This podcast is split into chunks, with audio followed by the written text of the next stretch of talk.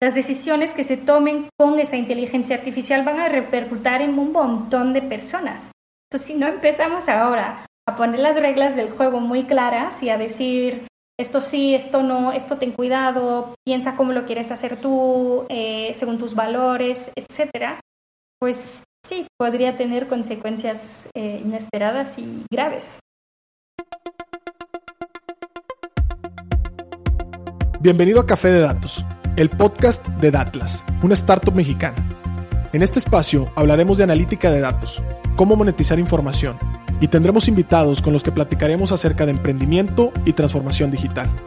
Si estás liderando, planeas liderar o participas en una estrategia de transformación digital, Café de Datos es ideal para nutrir tus conocimientos de analítica e inteligencia artificial, conocer los métodos populares en la industria, obtener nuevas ideas y disfrutar de las historias que tenemos para contarte.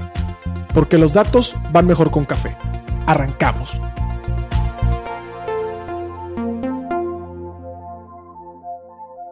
¿Qué tal? Bienvenidos a su episodio de Café de Datos. Estamos en el tremendo apertura de temporada de la segunda temporada y les queremos dar la bienvenida. Con nosotros están dos personas. Primero le quiero dar la bienvenida a mi colega César Salinas. ¿Cómo estás? ¿Cómo estás? ¿Cómo estás? Buenas tardes. Hola a todos. Bienvenidos a esta segunda temporada. Estamos abriendo con, con gala, con gala una invitada que por favor vamos a pedir que se presente, eh, pero pertenece a una de las comunidades más importante que más publicaciones hacen de toda Latinoamérica y también del Caribe. Y justamente quisimos apuntar un poquito más allá de la frontera de México porque nos empezamos a dar cuenta que nuestros visitantes había gente de Perú, de Colombia, de Ecuador, de Venezuela. Entonces, pues, ¿por qué no tratar de también hacer un poco de contenido que les sea vigente a ellos? Así que bienvenida Claudia, muchas gracias por acompañarnos y, y muchas gracias por estar en Café de Datos. Gracias Pedro, gracias César. Es un gusto estar abriendo la segunda temporada de Café de Datos. Estoy muy emocionada y efectivamente abrir también las ventanas más allá de México y poder hablar de América Latina, pues siempre, siempre me encanta. Y, qué gusto estar aquí y hablar de temas de inteligencia artificial. Muchas gracias por la invitación. No, no, no, encantados. Y como te decíamos antes, es una plática entre amigos, una plática como si fuera un café. Evidentemente el café va a tener que ser virtual porque estamos en cuarentena. Seguimos en temas de COVID porque le habíamos prometido a toda la gente que esta segunda temporada ya iba a llegar a normal, en entrevista en uno a uno, pero bueno, lo importante es seguir generando. tiempo. Hasta la tercera temporada, yo creo. Hasta la tercera, hay que seguir, hay que seguir produciendo. Pero, pero Claudio, pues digo, a, lo mejor y, la mejor, el mejor manera de poner en primera este capítulo es que nos platiques un poquito de, de C-Minds, de la organización que hoy tú participas, eh, que creo que también participaste en su fundación. Y bueno, también Claudia, platicarnos un poquito de ti, por favor. Claro. Eh, bueno, ¿por dónde empiezo? Pues yo soy Claudia del Pozo, soy directora de resiliencia en C-Minds, que es una organización mexicana que tiene más o menos 10 eh, años ya de, existencia y nos dedicamos a ver cómo el, desarrollo de las nuevas tecnologías, cómo toda esta transformación digital con enfoque en inteligencia artificial, blockchain, nuevos estándares, etcétera, puede aportar al desarrollo social y económico de México. Y mm, C-Minds eh, es, ha sido un concepto en evolución. Antes eh, era, era, un nombre diferente, por si nos conocen, éramos PIDES Innovación Social.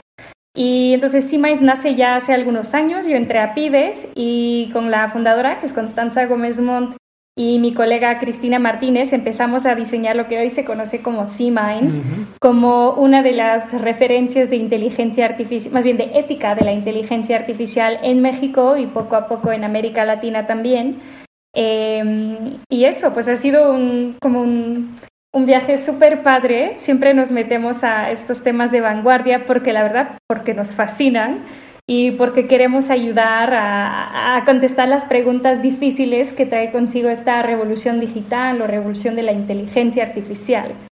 Entonces, cuando me preguntas qué hace C-Minds, pues nuestra meta es esa, ¿no? Eh, es, bastante amplia y lo hacemos a través de, diferentes áreas. Una, una, parte es como de, política pública, eh, creación de marcos regulatorios, bueno, más que creación, recomendaciones. Em, y otra parte es, está muy enfocada también en, en, la parte de acciones concretas, como proyectos pilotos, etcétera. y a través de las áreas eh, creamos, como, como bien mencionaron, muchísimos reportes eh, con el objetivo siempre de traer las conversaciones de vanguardia a, América Latina y el Caribe, eso siendo en español, que como seguramente habrán notado, falta contenido en español y qué bueno que Café de Datos sea en español.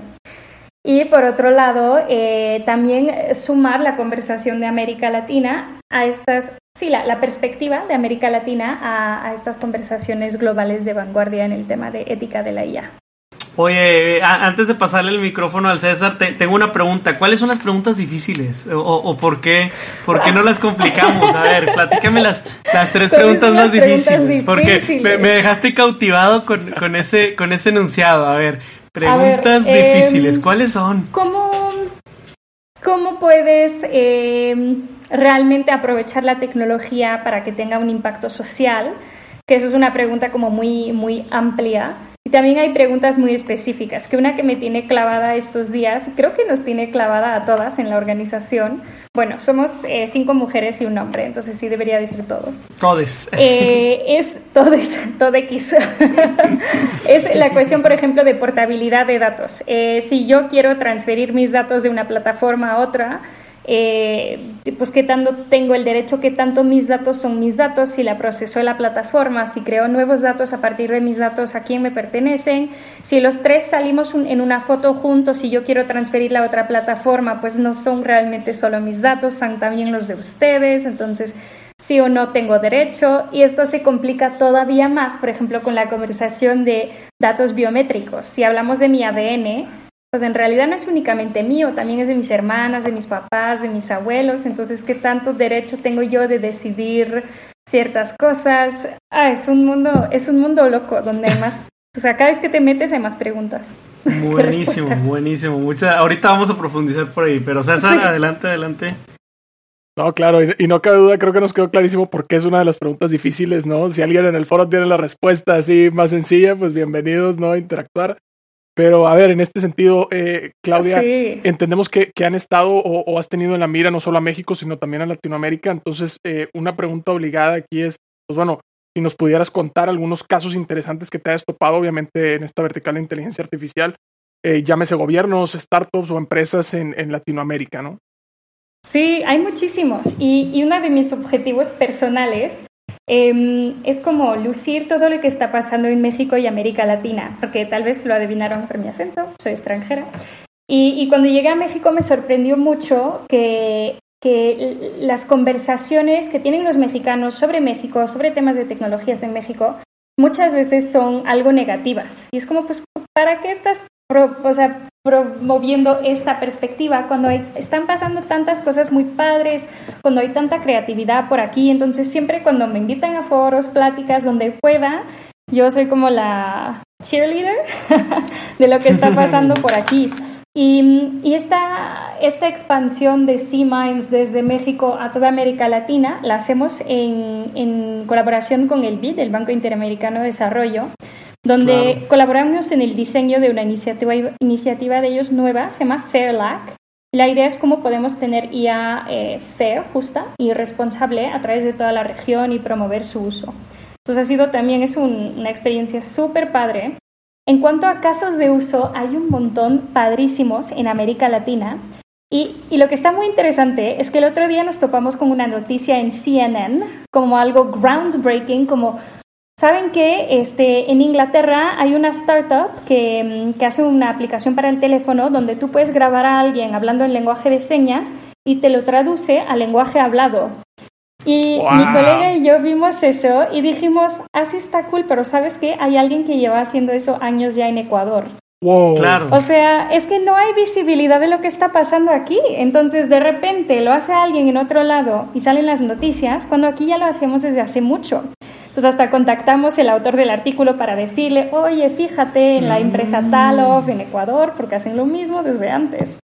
Y los casos de uso sí, hay muchísimos. También hay uno, hay uno muy cool en, en Perú que se llama Irving y se trata de, es, literalmente un robot eh, que está alimentado por un sistema inteligente y te ayuda a reciclar. Entonces tú llegas con tu, no sé, tu botella de vidrio y te dice, ah, esto se recicla de esta manera, porque esta razón, etcétera. Entonces es como concientizar sobre el, el, reciclaje de una manera lúdica a través de un robot que te habla como, como un poco con esta voz de dibujo animado.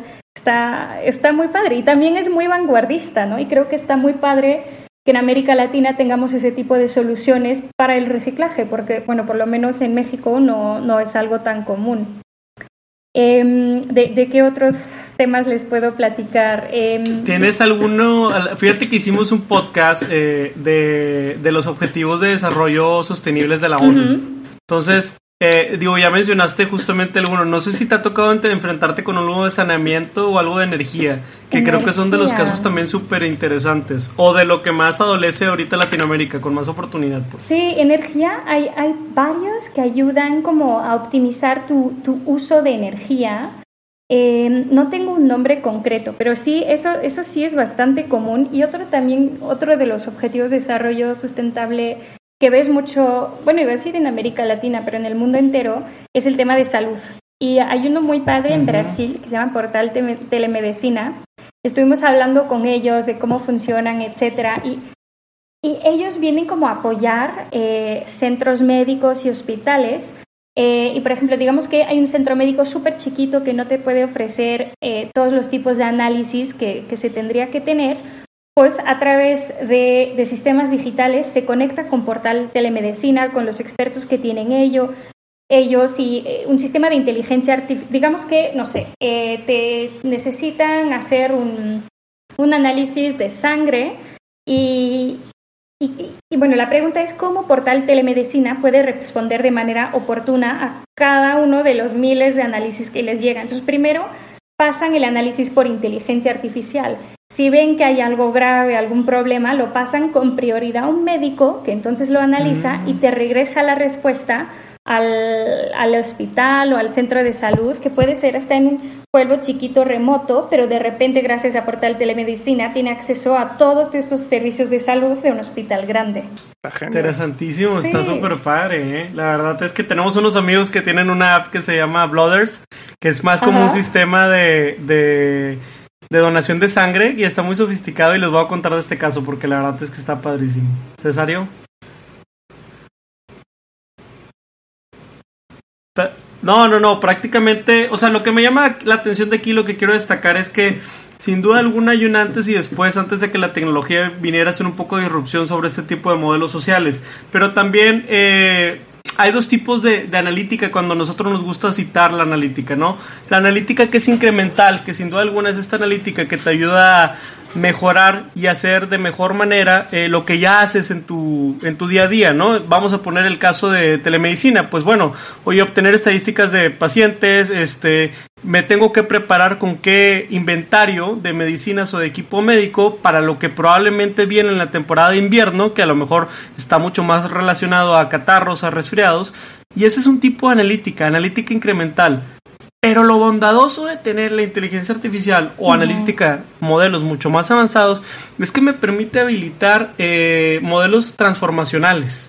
En ese sentido, el modelo transformacional me viene y me aporta pues uno, una, una, nueva dimensión que yo no había visto antes, que es, oye, ¿cómo conecto centros médicos que están aislados o, o que llevan más de 50 años aislados?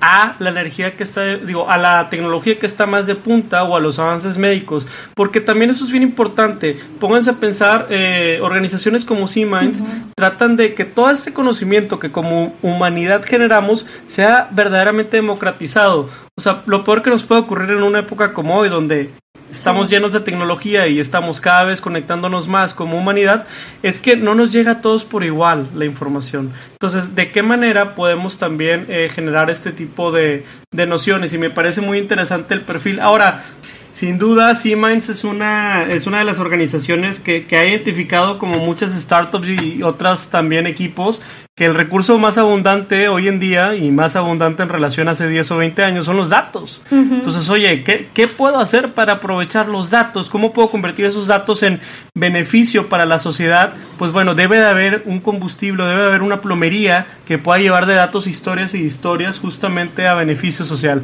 Entonces, creo que, creo que que está muy claro eh, el valor agregado que, están proponiendo y, y, también suena muy interesante. Cesario, ¿alguna pregunta tú por acá? No, pues como organización también digo, resaltar el tema que ahorita decías de, democratizar datos o de generar datos, sobre todo generar datos de, Latinoamérica y todo, pues ustedes mismos también, ¿no? Desde, desde C-Minds como generadores de estos datos, ¿no? Nos ha tocado colaborar en estas eh, encuestas, en estas iniciativas, entonces también por ese lado, ¿no? A lo mejor contarle un, un poco más a, la audiencia en este sentido de, de, los entregables, ¿no? Ya hablábamos de muchos reportes y todo, pero específicamente de estos últimos, eh, qué información tienen, ¿no? Y la importancia de que, de que gente como nosotros también pueda no nada más aportarnos, sino apalancar también esa información para eh, sus iniciativas, ¿no?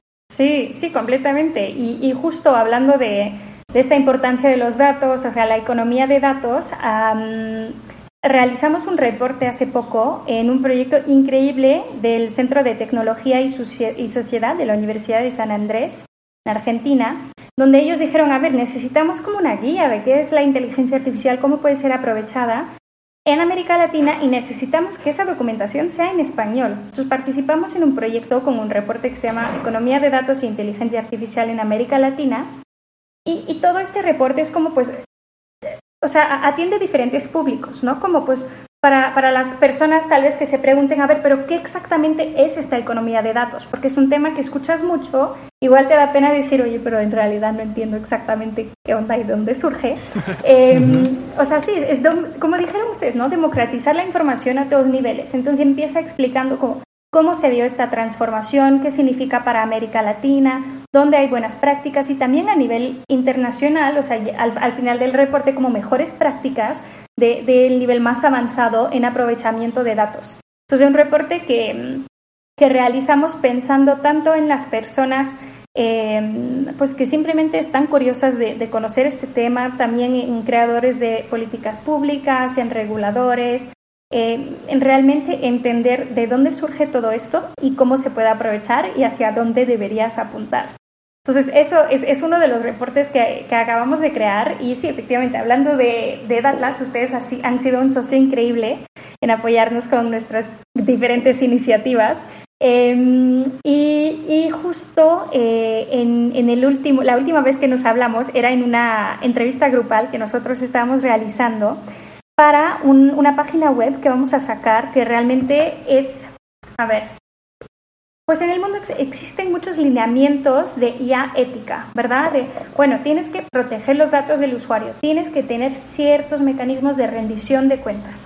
Y hemos visto que, claro, o sea, qué buenos lineamientos, pero al final del día la pregunta es, oye, pero ¿cómo? ¿Qué? O sea, va, pero ¿cómo? Y, eh, queremos responder a esta pregunta a través de, la página web que estamos creando, que ahora se ve más, más que nada como un reporte, con un montón de herramientas, mejores prácticas, machotes, que diga, ¿quieres ser una startup en América Latina y el Caribe? Otra vez porque es nuestro enfoque. Eh, que haga la inteligencia, que, que desarrolle inteligencia artificial de manera responsable, así es como lo debes hacer. Y ha sido una experiencia súper interesante hablar con, startups de toda la región. Eh, por los aprendizajes que hemos tenido. O sea, sí hay mucha conciencia, por ejemplo, en torno a la privacidad de datos, que todos sabemos que es un tema de ley, pero que la ley tal vez se queda un poco corta en los diferentes países de América Latina y el Caribe. Y hay esta conciencia de que se debe ir más allá de la ley, que, por ahora a eso se le está llamando ética.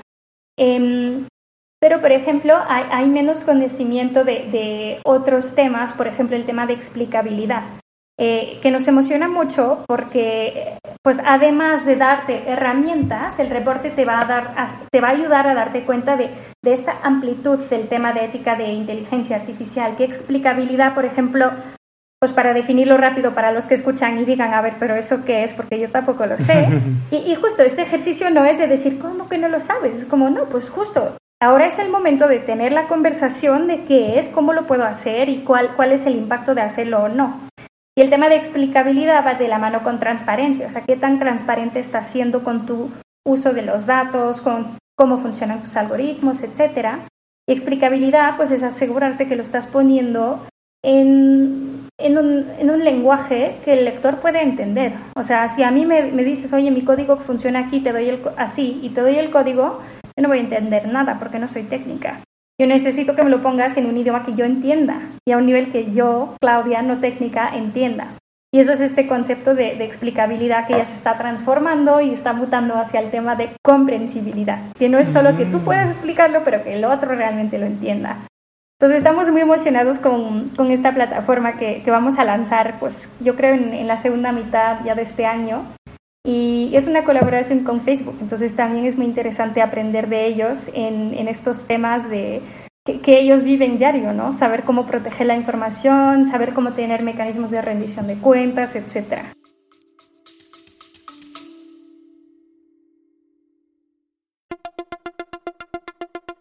Te quiero invitar a que conozcas el nuevo programa de aprendizaje 15 técnicas introductorias de analítica de datos dentro de la primera generación de Retos Academy. A través de nuestros 14 módulos podrás explorar una amplia variedad de temas que te proporcionarán las habilidades necesarias para triunfar en el análisis de datos. Y eso no es todo, contaremos con tres talleres en vivo e invitados e invitadas sorpresa con quien podrás discutir tus proyectos, recibir orientación personalizada y llevar tu conocimiento al siguiente nivel. Y si para cuando estás escuchando esta promoción ya venció, recuerda que siempre podrás encontrar contenido de aprendizaje en www.datlasacademy.com.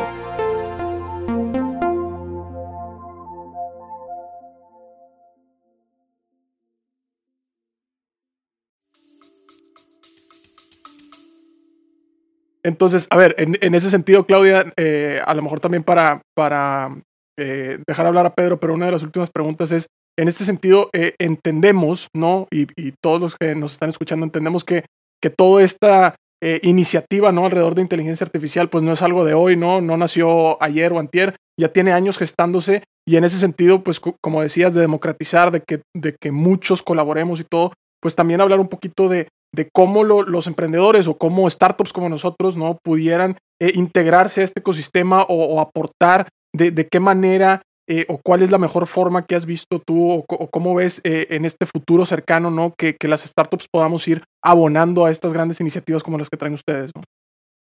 Claro. Pues primero, antes que decir cómo, creo que es, es clave decir que es, es importantísimo. En C-Minds si revisan nuestros proyectos van a ver que nunca lo hacemos solos. O sea, todos nuestros reportes empiezan con páginas de agradecimiento, de aquí nos, nos apoyó esta persona, de esta organización, y siempre agradecemos mucho la disponibilidad de nuestros socios en apoyarnos, porque por ejemplo el proyecto de startups, o sea, sí, C-Minds conoce muy bien el tema de ética de la IA, pero si no trabajáramos junto con ustedes para adecuarlo a la realidad de una startup, no sería un documento probablemente muy útil para ustedes. O sea, ustedes nos están enseñando qué es la realidad de ser una startup, cuáles son los temas más importantes en diferentes etapas de desarrollo y a partir de ahí nosotros adecuamos nuestro conocimiento a sus necesidades. Entonces, estas iniciativas, si no son colaborativas, o sea, no, no tienen mucho sentido. Si quieres tener un impacto real y sustentable, es algo que tienes que hacer de la mano con todos los actores del ecosistema. Y bueno, aquí enfocado en startups porque el booklet es para startups. Pero tenemos otras iniciativas, por ejemplo, en el 2018 sacamos un reporte eh, sobre una estrategia nacional de IA para México, que fue una colaboración con la Embajada Británica, la empresa británica Oxford Insights, y ese reporte no era tal cual la estrategia, era una primera recomendación, como unas bases que sugeríamos. Em, y con eso México eh, cayó entre los 10 primeros países del mundo en trabajar hacia una estrategia de inteligencia artificial, que fue fue un logro increíble y que me encantaría que, sonara más a través del país, que fuimos de los 10 primeros. Y, bueno, a partir de ese reporte, nosotros dimos ciertas recomendaciones. Eh, una de ellas era crear una coalición intersectorial que pudiera, a partir de las recomendaciones base, eh, desarrollar realmente la estrategia de inteligencia artificial de México. Entonces dijimos, bueno, pues no vamos a esperar a que alguien haga la coalición un día, vamos a hacerlo. Entonces nos unimos con muchos de los socios que nos habían ayudado en la investigación para, para ese primer reporte y cofundamos la coalición IA 2030 MX.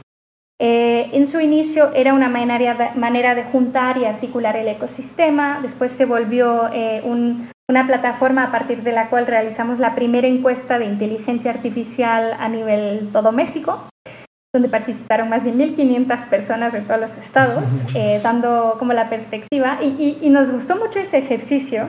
La, primera pregunta era, em, ¿la inteligencia artificial te, te, da? Y después tenías opciones como curiosidad, miedo, te entusiasma, etc. Y la respuesta de la mayoría fue, te entusiasma. O sea, no, perdón, te da curiosidad, te da curiosidad. Su saber que existe esa apertura en México a decir, bueno, a ver qué es este tema nuevo que traen, eh, estuvo muy padre darse cuenta de eso. Y bueno, entonces, después de ese ejercicio dijimos, ahora sí, ahora que tenemos esta coalición bastante consolidada, con muchos miembros, eh, que, bueno, aprovecho para decir que no, no cuesta nada la membresía, es solo meterse a la página y registrarse para recibir información, participar en, en em, consultas públicas, etc. Em, entonces ahí empezamos a crear, las, bueno, a crear la Agenda Nacional de Inteligencia Artificial de México. Y estamos trabajando con expertos en diferentes temas em, para, para, crear las diferentes secciones. Por ejemplo, la sección de ética de la agenda, la sección de habilidades, capacidades, la sección de datos y privacidad, gobernanza, etc. Y, y, ese es un ejercicio que estamos haciendo con todo el ecosistema. Está el gobierno metido, por ejemplo, a través de la Secretaría de Relaciones Exteriores, Está, está la UNAM, está el ITAM, está también, bueno, representantes de, debería decir, representantes de, de también institutos como el CIMAT, CETIS, etcétera, em, colaborando todos juntos y además tenemos, tuvimos eh, hace como un, un, mes una consulta abierta para que cualquier persona interesada o en el ecosistema pueda aportar su perspectiva a la agenda y ahora estamos integrando todos esos comentarios. Perfecto, perfecto. Pues sí, justo de esto se trata, de, ayudarles a, también darles más promoción. No que todo México escuche nuestro podcast, está en camino a eso, estamos en camino a los Spotify Awards, pero la verdad es que hacen una labor demasiado completa y, para hacer un solo equipo haciendo tanta cosa, pues de verdad nuestro reconocimiento. Eh, quiero recapitular algunas, algunas cosas de las que ahorita hemos estado hablando. Hemos visto muchos temas, no quiero que se nos escape ninguno de los buenos.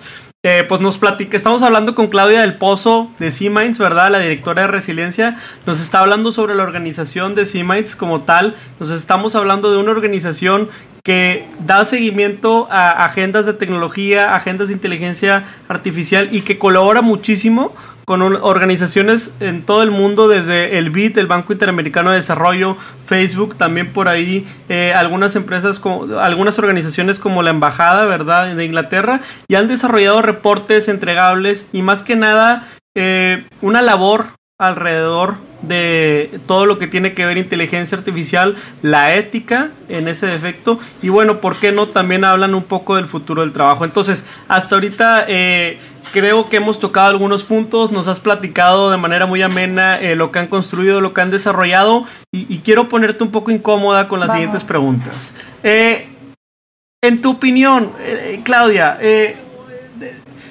un gobierno, eh, estrategia digital o no, digo, nosotros nos tocó conocer en, el gobierno eh, cuando había una estrategia digital o digamos una secretaría, no secretaría, era como una dirección de eh, estrategia digital. Hace un par de hace un par de pues hace un sexenio con Alejandra Lagunes y se estuvo trabajando no y se estuvo muy desarrollando y, claro que hubo todo un frente y, y, recuerdo muy bien haber participado en varios foros. ¿Qué pasa con la inteligencia artificial en los gobiernos, ¿tú consideras que debería ser un, un hándicap, una favor? Es decir, hoy en día tú ves de aquí al futuro que los gobiernos no podrán gobernar si no tienen alguna estrategia de inteligencia artificial, o por qué valió la pena o por qué vale la pena que los gobiernos tengan una estrategia dedicada a esto. Muy buena pregunta. A ver, primero, primero diría, es esta Agenda Nacional de Inteligencia Artificial que estamos co-creando con el ecosistema, no, o sea, si bien está dirigida en parte al gobierno, no es solo para el gobierno. También es para la industria, tendrá recomendaciones para la academia, para la sociedad civil. Sí, o sea, al final del día estamos avanzando como país y más y más eh, em, me encanta este tema de, de tecplomacia, ¿no? Donde no solo son los gobiernos que están teniendo este tema de, de decisiones, de, de relaciones externas, pero sí, sino también estamos viendo que nuestras vidas están siendo cada vez más afectadas por las big tech, las empresas como Facebook, Google, Microsoft, etc. Entonces, creo que ya no podemos hablar del futuro del país sin también, o sea, solo hablando de gobierno, ¿no? Se, se, tienen que considerar otros actores clave. Ahora, eh, eh, en el tema de qué tanto un gobierno necesita inteligencia artificial, yo diría dos cosas. Uno es que al interior mismo del gobierno, la inteligencia artificial es una herramienta Primero, es una, es una herramienta en sí, ¿no? O sea, ya tenemos cajas de herramientas, con mil herramientas para lograr nuestros objetivos. La IA es una más, la IA no es un fin en sí. Y dentro del gobierno puede servir muchísimo, ¿no? Todos sabemos que hay muchos temas de burocracia, de, mil papeles que tienen que ser revisados, firmados, etcétera. O sea, todos esos procesos muy repetitivos, la IA nos puede apoyar con eso. Ya existen varias eh, startups en América Latina que trabajan con gobierno o se crearon como proyecto de investigación desde gobierno y academia para facilitar, darle seguimiento a estos procesos. Em, por ejemplo, ya, ya, no sé exactamente en qué país es que el gobierno tiene un sistema para darle seguimiento a denuncias de violencia de género. Entonces eso te lo hace mucho más eficiente, donde normalmente se tarda como un mes el gobierno en darle respuesta a tu, a tu queja, a tu solicitud de apoyo, a tu denuncia, gracias.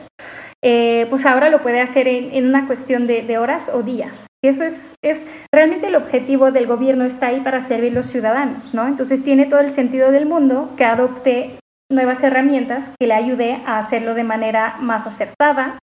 Por otro lado, ¿por qué es importante para un país tener una estrategia de inteligencia artificial creo que te, permite dar un sentido. O sea, en vez de tener mil esfuerzos de inteligencia artificial repartidos a través del continente y uno trabaja para esto y el otro trabaja para esto, es como darle un sentido, cierto impulso. Nosotros con la agenda que estamos creando queremos que el sentido sea impacto social, cómo podemos mejorar la calidad de vida de México.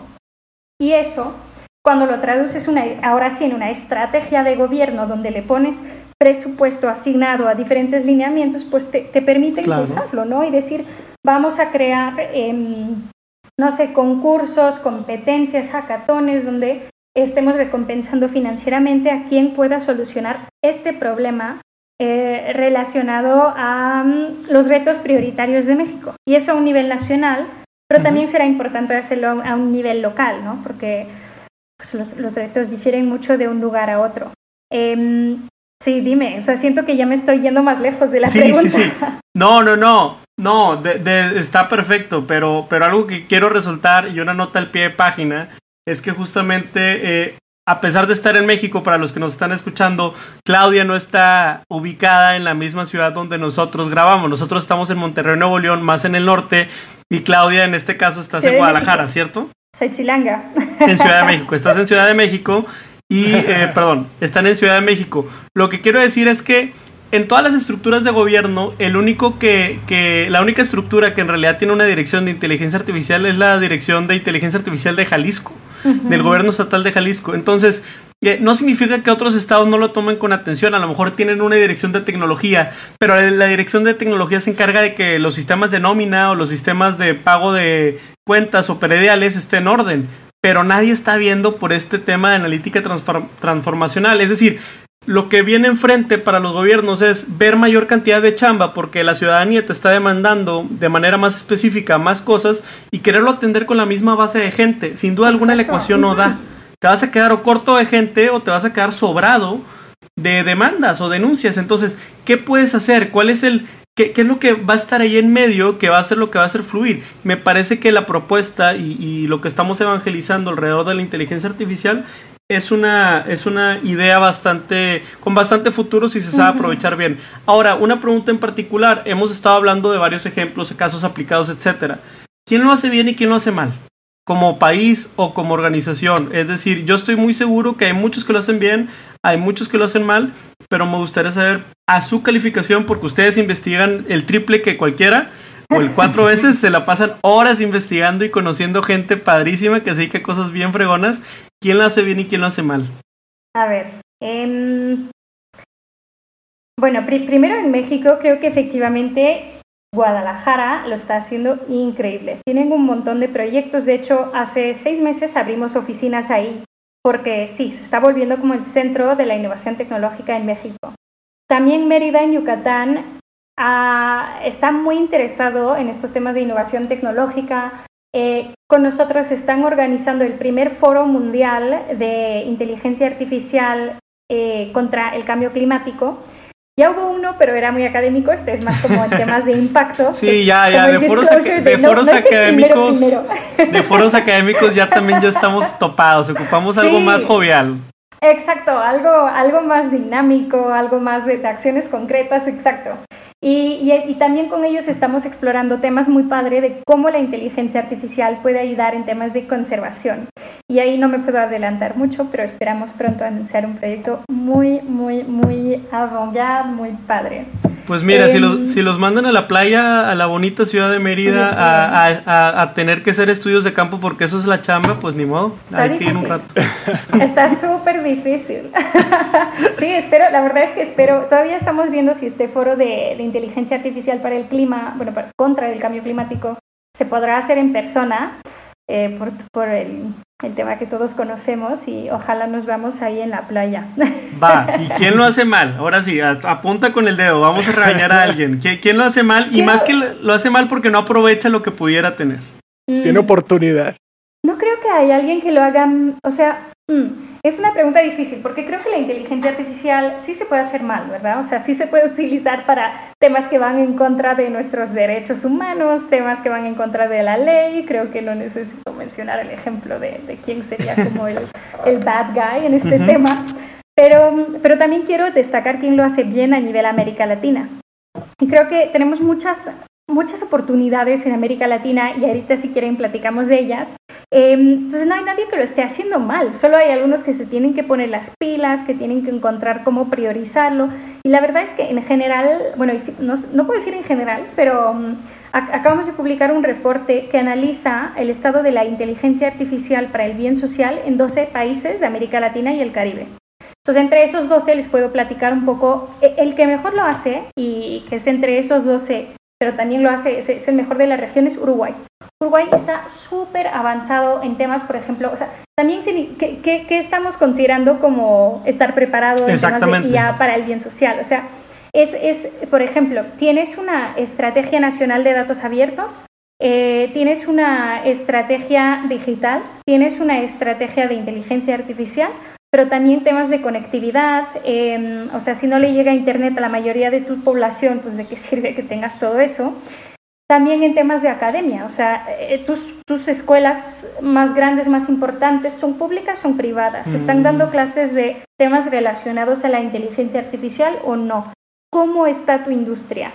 Em, ¿Cómo está tu sociedad civil? ¿Tienes organizaciones que se están dedicando a promover el uso de la inteligencia artificial o a defender derechos digitales? O sea, considerando todas estas preguntas, nuestro análisis nos dio que Uruguay era el país más avanzado y, tuvimos el gusto de hablar con una startup de ahí que se llama iData. Eh, y ellos se dedican a... Es súper interesante, como tienen varias soluciones, pero entre ellas una que busca entender como cuáles son las conversaciones y la percepción política que se está dando en redes y también buscan combatir la desinformación sobre ese tema. Entonces, claro, cuando yo digo eso, tal vez les surgen muchas malas memorias de otros casos que no fueron tan Algunos conocidos. preocupaciones éticas, pero, pero nos encantó hablar con ellos porque, o sea, nos contaron de lo que estaban haciendo ellos, pero también del ecosistema de inteligencia artificial en Uruguay y están muy al tanto de estos temas de ética. O sea, yo creo que de, sí, no, siempre fue, fue de las startups con las que hablamos que más Em, awareness tenían en torno a este tema. Y no solo lo entendían todo y tenían muy claro, o sea, de, todo lo que estamos hablando cuando nos referíamos a ética, sino que ellos también en Uruguay se están dedicando a promover el tema con como pláticas los viernes o los fines de semana, espacios para rebotar con otras startups. Entonces, la verdad estamos fascinados con, con Uruguay, cómo ha logrado como crear estas bases para aprovechar la IA de una manera que beneficie a la población. Yo, yo sí, quiero seguir a ver lo que pasa por ahí. No, no, no muchas gracias también por darnos esa, esa probadita de mundo, porque al menos en aspecto eh, académico, en aspecto de inteligencia artificial, es muy difícil darle seguimiento. La verdad tienes razón y coincido mucho contigo. Cuando tratamos de buscar nosotros casos de inteligencia artificial porque nos gusta estar actualizados y aprender, volteamos a ver a Europa, volteamos a ver a Norteamérica y de vez en cuando a Canadá Porque ves en Netflix y los documentales son de ellos y ves, eh, por ejemplo, algún paper que está publicado y vienen de aquellas universidades. Bueno, hay muchísimas publicaciones en, en China, pero no le entiendo, están en China. Pero, este, pero lo que sí puedo entender que esté en el, eh, en el idioma inglés eh, creo que es bueno y, sí falta mucho empoderar eh, o impulsar lo que ya se está cocinando en Latinoamérica. Me, duele decir que, que, la conversación da para más, pero nos queda ya cinco, ocho minutos para cerrar. Tenemos unas últimas preguntas. Sí, se fue volando. Sí, este, Yo estoy lista para más si quieren. Yo tenía no, no, no. tenemos una serie de preguntas que, que, nos van a ir dando la salida, eh, pero, pero si quieren le paso el micrófono a César para que nos pueda ayudar Perfectísimo. Claro, claro. A ver, en este sentido, eh, Claudia, eh, justo eh, jugando a esto de, hacer los escenarios, de cómo se ve, de cómo le, han dado seguimiento, quién lo está haciendo bien, quiénes tienen oportunidades y toda la, forma en la que se tienen que estar preparando. pues tú cómo te imaginas, ¿no? De aquí a 10 años o, o, si nos vamos un poquito más filosóficos, de aquí a 50 años, todo este tema de inteligencia artificial, ¿no? ¿Qué, qué, qué relevancia va a tomar este tema de la ética también, cómo va a venir a jugar, ¿no? Y todo lo que conlleva eh, pues el tema de que algunos piensan, ¿no? De que las máquinas nos digan, ¿no? Mm. Ya cómo deberíamos vivir o, qué es lo que deberíamos de hacer. Sí, claro. Quiero empezar con la pregunta más fácil. O sea, quiero comentar esto que, muchas veces se piensa que las máquinas nos van a decir qué hacer. Pues a ver, o sea, es, es, una máquina. En realidad, un sistema no te otorga una respuesta, te otorga una predicción, una recomendación. Ahora, si tú la escuchas o no, qué tanto la escuchas, lo decides tú.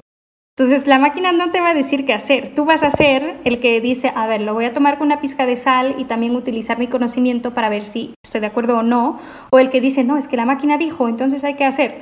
Em, y justo en ese tema está, está confirmado que los equipos más poderosos, digamos, o sea, sí, la inteligencia artificial puede lograr ciertas cosas, eh, hacerlas más bien que un ser humano, pero hay un equipo todavía más fuerte que el ser humano solo o la tecnología sola, que es el equipo humano-tecnología.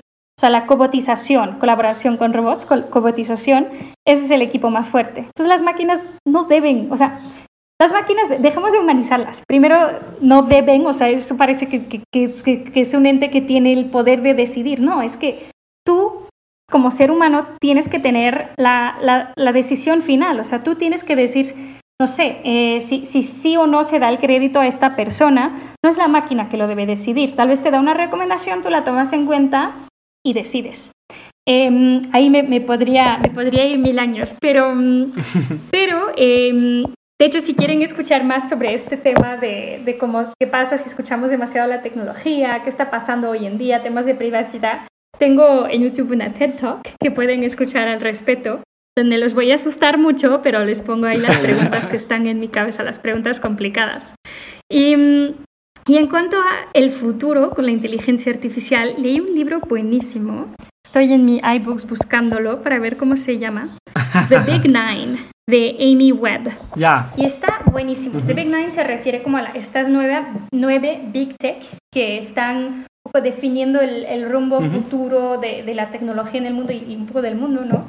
Y, y, quiero, quiero, especificar que no es como una, un, un, libro que está odiando las Big Tech y diciendo que qué malas, no, más bien es un libro muy realista sobre el poder que tienen las Big Tech, qué está pasando, de manera muy, también de manera de decir, pues pues si ellos no lo hacen, ¿quién? O sea, qué bueno que alguien sí esté avanzando la investigación tecnológica, que, que, sí se creen nuevas soluciones como Netflix, para que yo no tenga que ir caminando en la lluvia al blockbuster. O sea, sí está bien que lo hagan, pero ¿cómo lo están haciendo? ¿Cómo les están impactando? Y termina el libro con tres escenarios futuros de cómo se podría ver el mundo si seguimos como hoy, si le ponemos más atención al tema de ética, o si de plano decimos no, X, la ética, ¿a quién le importa? Y seguimos avanzando. Y está súper interesante. Yo creo que este tema de de ética es, lo, es la clave. O sea, no se trata de, decirle sí o no a la inteligencia artificial. Ya, es, ya está súper integrado en la manera que vivimos. A diario escucho a mis vecinos gritándole a Alexa. Eh, ya, ya, no vamos a ir para atrás. Y sería un error decir, no, no queremos inteligencia artificial. O sea, como persona, pues te vas a quedar solito, aislado. Em, como, como gobierno, estarías Em, dañando muchísimo la competitividad de tu país. Se trata de adoptarla, pero de forma responsable y ética.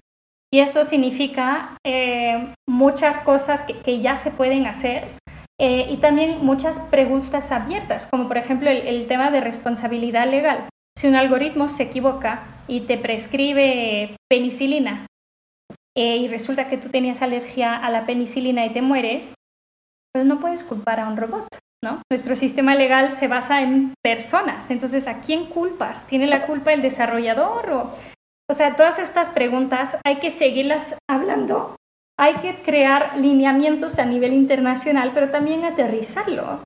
Justo como estamos haciendo con Facebook, creo que es un súper, pero es un primer ejercicio, ¿no?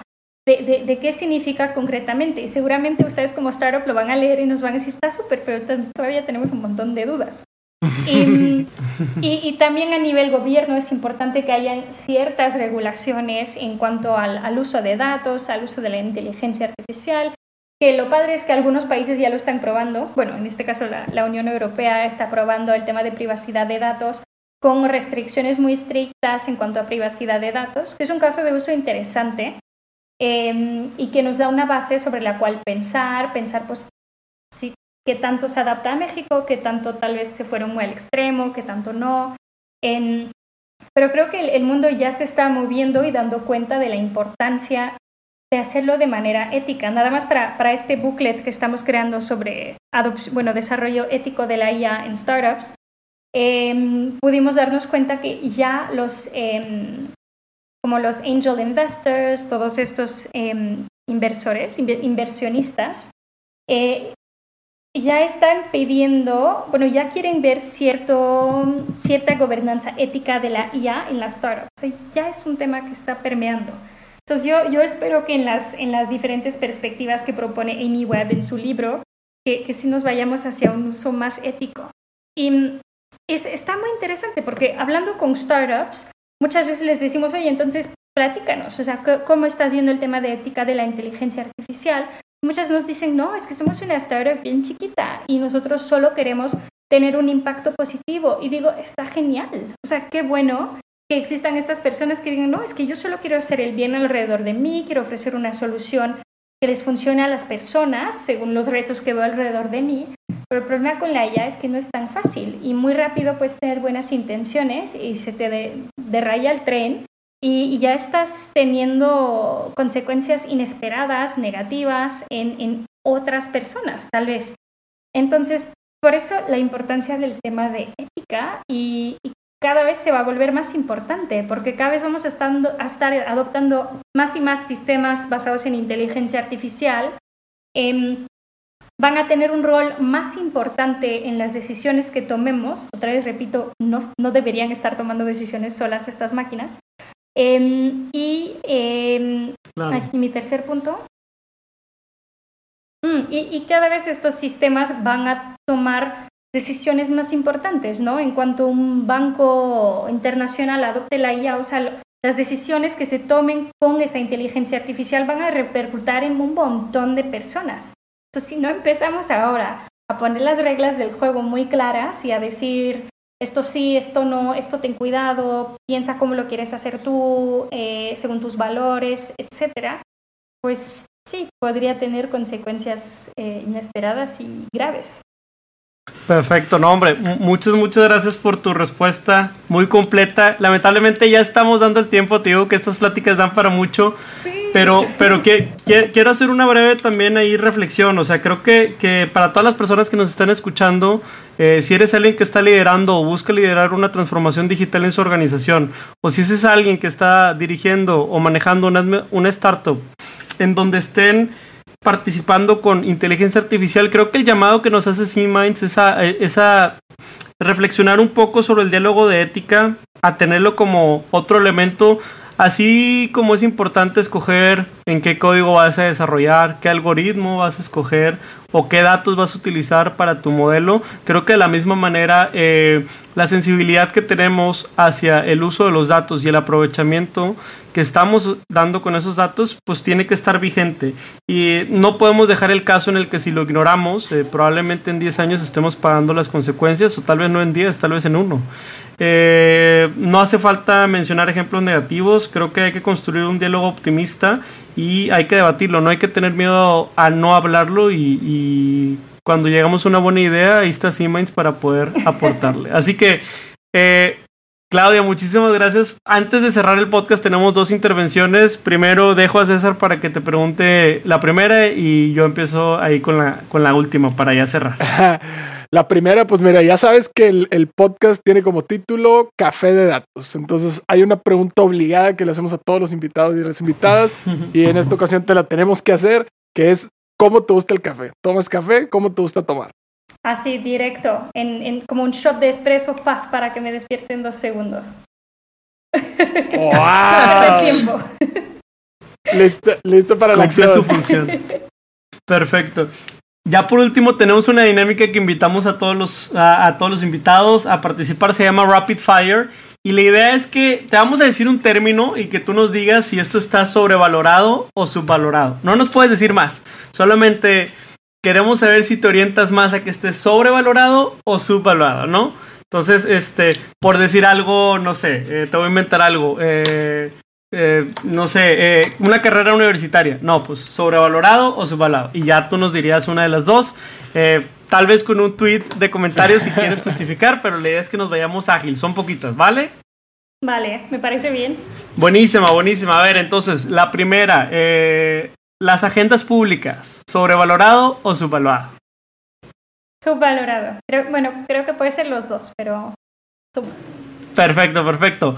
Oye, a ver, todo el tema del blockchain que ahorita estuvimos platicando, ¿sobrevalorado o subvalorado? Sobrevalorado. Perdón. Underrated o overrated. overrated. Overrated, creo, porque, porque por la falta de entendimiento que se tiene en torno al tema y la confusión que genera. Perfecto. Agrotech en México. ¿Sobrevalorado o subvalorado? Subvalorado. Súper subvalorado. Padrísimo. Eh, finalmente, creo que la, pregunta normal o, la pregunta de la investigación de inteligencia artificial en español, ¿sobrevalorada o subvalorada? mega subvalorada. Si digo otra cosa, pierdo mi trabajo.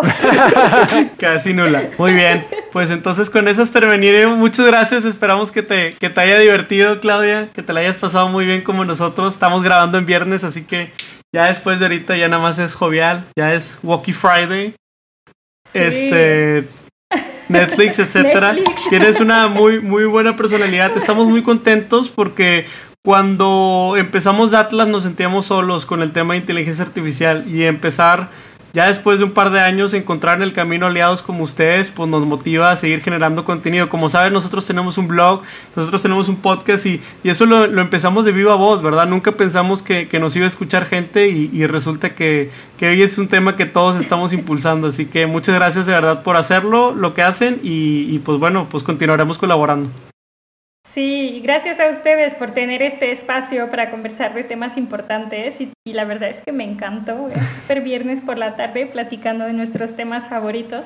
Está genial y, y qué gusto poder seguir colaborando con ustedes. Claro que sí. Pues bueno, muchas gracias. Cuéntanos dónde pueden encontrarlos. Antes que nos vayamos, mm. échate el comercial. Ponemos en pantalla su página y sus redes sociales, pero eh, un call to action para los invitados. Sí, o sea, todos los reportes están en nuestra página www.cminds.co. Van a ver que la página está en inglés y van a pensar que fui muy hipócrita de hablar de la importancia de contenido en español. Entonces quiero decir que literalmente en este momento la estamos traduciendo para que exista en, en ambos idiomas y le estamos dando un pequeño redesign con una colega nuestra que es una, una genia en estos temas. Em, entonces sí, en esa parte que hice reports, ahí están los reportes y también síganos en redes. En Twitter estamos como arroba em, bajo SEO y ahí estamos publicando sobre todo lo que estamos haciendo, eh, los proyectos, también muchos ejercicios colaborativos. Acabamos de tener la consulta pública sobre la agenda nacional. Súper bien, qué padre ver tantas mujeres en el área. Sigan así. Súper, pues gracias y ustedes también y a ver si otro día nos da también para platicar más temas de estos. Claro que sí, encantado. Bueno, cerramos. Muchas gracias. Hasta luego.